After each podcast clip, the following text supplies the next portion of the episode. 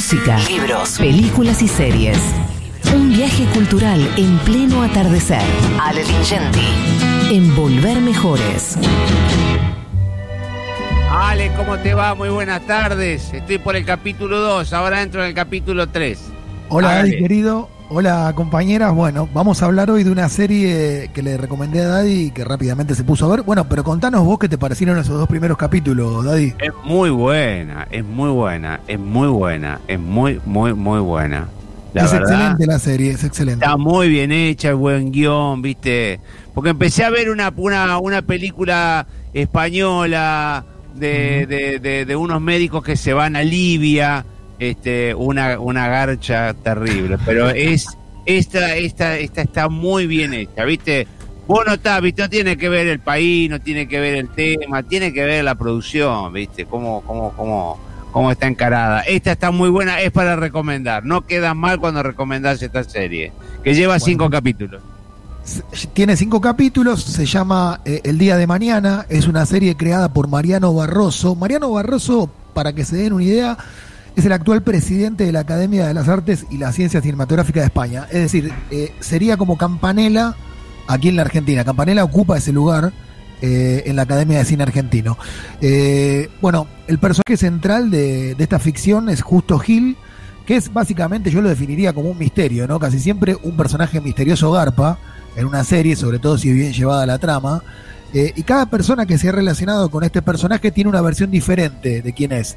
Eh, puede ser un piola, puede ser lo que los españoles llaman un timador, puede ser un seductor, un revolucionario, un trepador, un espía, un traidor, un mentiroso. Todos esos personajes en uno mismo, eh, en uno solo, quiero decir, eh, en definitiva como una especie de don nadie que quiere llegar a ser alguien y que para eso abandona el pueblito en el que nació y se traslada a una Barcelona de la final del final ya del franquismo y ya llena de promesas de un futuro mejor.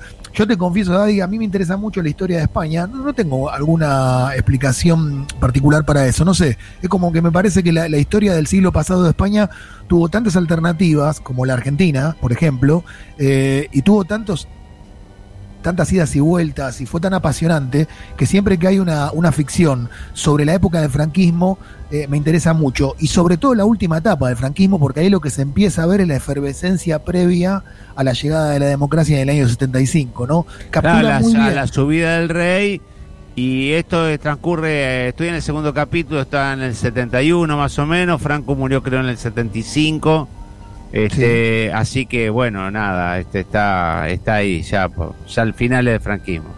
Y ya te das cuenta cuando ves la serie, esto ya lo sabíamos, pero acá se refrenda esa idea, que la dictadura de Franco fue una dictadura, además de larga, brutal.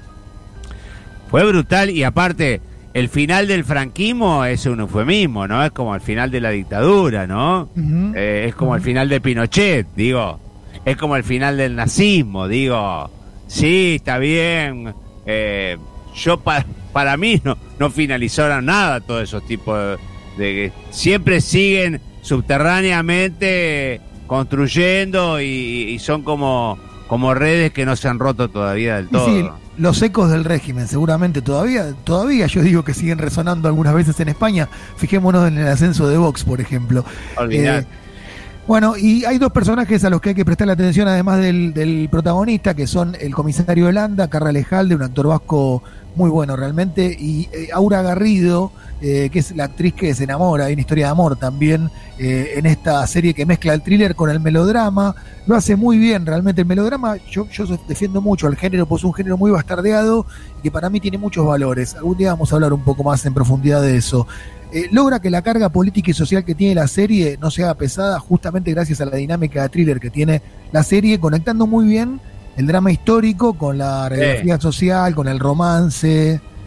eh, y el personaje es como un camaleón, es una especie de camaleón eh, ibérico, ¿no? Eh, Oriol Pla se llama el actor, es realmente muy bueno. Muy bueno, muy bueno. Sí, es como una especie como de Mefisto, ¿no?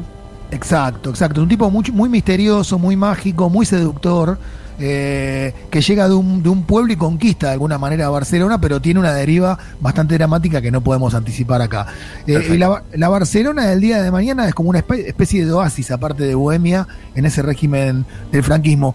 Eso para mí es un atractivo para ver, Daddy, porque una ciudad en ebullición, estoy pensando en la Buenos Aires previa a la llegada de Perón en el 73, o la, o la, o la de la llegada de la democracia del 83 con figuras El- emergentes. el- lo que fue el destape eh, eh, eh, español fue fue un poco el, el- el 83 nuestro también, ¿no? Total, es que yo tengo el recuerdo de ser joven y vivir, eh, tener la, la emergencia de líderes como Gualdini, había todo como una especie de efervescencia social Sí, que sí, se manifestaba sí, en la política y también en la cultura, ¿no? Bueno, eso la serie lo captura muy bien eh, y es lo que pasaba en España. Y para cerrar, elegí a alguien que capturaba muy bien la realidad. Eh, yo no sé si. ¿A vos te gusta Nano Serrat?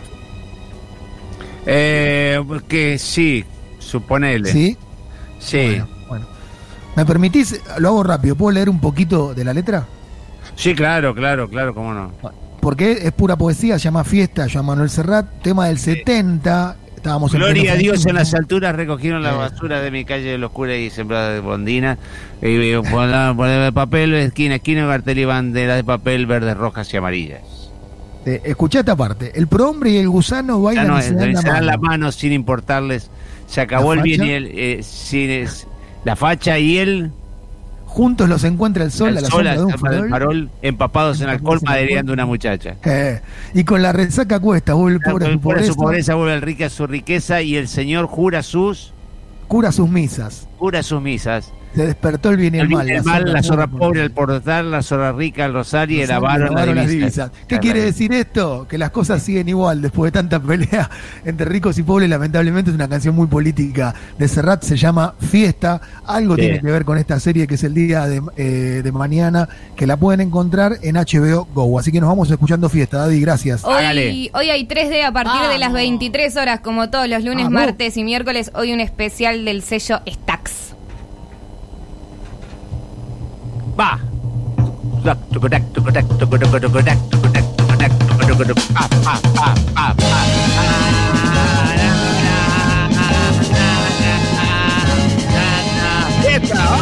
Gloria a Dios en las alturas, recogieron las basuras de mi calle ayer oscuras y hoy sembrada de bombilla.